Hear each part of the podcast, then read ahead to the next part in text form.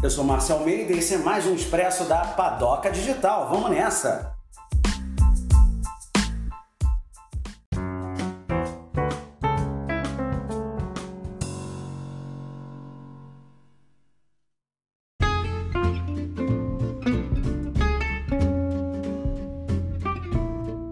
Bom, vamos aproveitar o Expresso hoje e falar de uma coisa meio doida. Estrutura organizacional. Que raio de negócio é esse? Cara, estrutura organizacional é um nome muito bonito para dizer a maneira como você organiza a sua empresa, o seu negócio, os seus associados, os seus colaboradores, os seus amigos, o seu time de futebol ou até aquela galerinha que vai jogar um buraco. Não importa. Estrutura organizacional é o típico arranjo humano entre pessoas para exercerem um trabalho para uma definidade, uma especificidade qualquer de negócio, seja negócios mesmo como um sentido de dinheiro ou negócio no sentido de vida.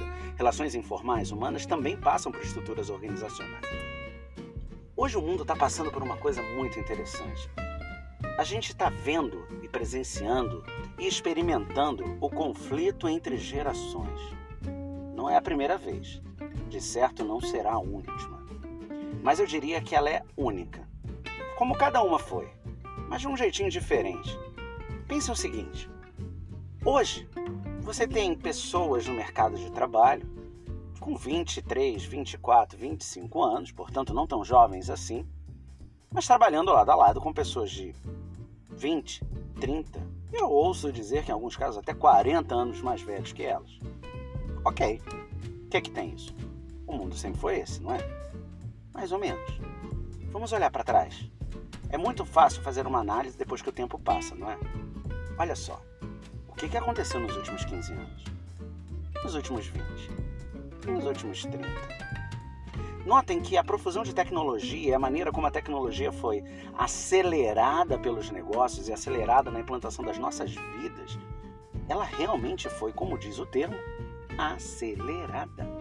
Se antes a tecnologia demorava 5 6 anos, ou até mais para ser totalmente esgotada, explorada?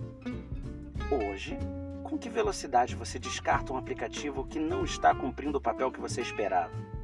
Veja, não estou dizendo que ele é ruim, não, hein? Estou apenas dizendo que ele não está fazendo aquilo que você gostaria que ele fizesse. Talvez o errado seja você, você baixou um aplicativo que não sirva para fazer o que você quer. Não estou entrando no mérito. Estou dizendo que a tecnologia está acelerada os negócios estão acelerados. Existe sim o efeito globalização. A informação está na palma das nossas mãos o tempo inteiro. Mas também existe o efeito mundialização, onde as culturas são permeadas por culturas que não teriam contato se não fosse essa nova maneira de se relacionar. Dito isso, voltem mais um pouco no tempo. 20 anos atrás. Bom, 20 anos atrás você vai dizer para mim, ora bolas. Mas então esses colaboradores tinham 5 anos? Sim, é verdade. Tinham 5 anos. Num mundo que não tinha nem internet, nem celular. Pelo menos da maneira que tem hoje. Digo mais. A profusão de tecnologias, como eu disse, ou seja, a quantidade imensa de tecnologias sendo criadas, trabalhadas e difundidas, se suplanta em curvas exponenciais a cada novo ciclo. Tem uma lei de Murphy muito curiosa que dizia que, e essa é velha, hein? Não importa a capacidade de memória de um dispositivo, o programador sempre será capaz de consumi-la em sua plenitude e dobrar a necessidade. Basicamente, ele está dizendo assim: olha, não importa o tanto de memória que você tem, algum desenvolvedor de software sempre vai consumir tudo que você tem e vai pedir o dobro. E na verdade, vide a descartabilidade dos nossos sistemas computacionais. Mas eu vou voltar para a estrutura organizacional. Por que, você está falando esse monte de coisa? É muito simples. Façam agora uma, um exercício de imaginação. Aquela estrutura onde você tem um presidente, vários diretores, gerentes, subgerentes, supervisores, líderes, líderes de turno, líderes de função, líderes de operação, operadores, contribuidores de operação, Percebeu? Você desenhou um desenho na sua cabeça, né? Eu tenho certeza que ele tem vários quadradinhos e linhas, sendo sempre vindo lá de cima para baixo. É ou não é? Esse tipo de estrutura organizacional, ele tem uma característica matricial, não vou entrar no mérito acadêmico aqui. Quero dizer que ele existe sim, vai continuar existindo por um tempo. Mas existe um outro arranjo que reflete muito mais a realidade humana hoje em dia. É chamado arranjo, arranjo orgânico. Que de negócio é esse orgânico? Ele não tem quadradinhos e bolinhas e linhas que se conectam verticalmente. Ele é horizontalizado. As relações e os papéis dos colaboradores trocam, mudam, se alteram conforme a finalidade do trabalho que está sendo executado. Isso é muito comum em empresas pequenas e sempre foi, vocês vão dizer para mim. É, é verdade. Mas hoje isso é profissionalizante. Isto é uma característica de grandes empresas também. Por exemplo, empresas que não estão presas na bolsa de valores conseguem fazer isso de uma maneira muito rápida, óbvia, porque o dono toma a decisão. Então pensemos nas médias empresas aqui, aquelas que não são tão grandes para serem multinacionais e estarem, portanto, em alguma bolsa de mercado de ações por aí, mas também não são tão pequenas quanto o nosso pequeno negócio. São empresas médias. A organização celular, linear ou orgânica, ela facilita a obtenção de soluções de altíssima complexidade, num mercado de altíssima competição, no qual a especialização não te ajuda mais a sobreviver. E quer saber do mais curioso? Foi feito um estudo nos últimos três anos.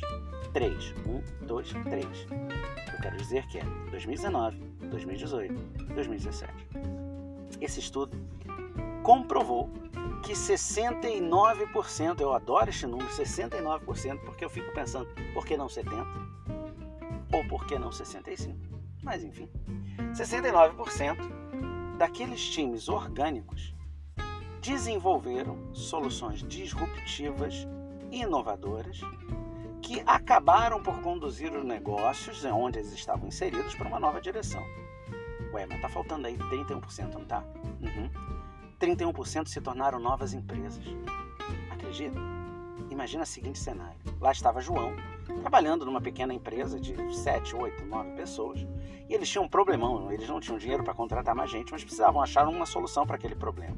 João se juntou com Maria, com Augusto e com Fernando e trabalharam para desenvolver uma solução para aquele problema para o Pedro, que era o dono de tudo. Bom, eles desenvolveram, entregaram a solução e comprovaram que ela era vendável. Melhor ainda, reproduzível. Melhor ainda, existia uma demanda, existia necessidade de alguém comprar aquilo. O que fizeram os quatro? Abriram a Ideias, uma empresa de ideias e design. Por que, eu estou falando isso tudo? Simples. É uma frase que eu digo sempre Desafie-se. Saia do lugar comum. Pense não é fora da caixa. Pense e ponto. Com a caixa, sem a caixa, no prédio ou fora do prédio. Mas faça diferente. Haja agora.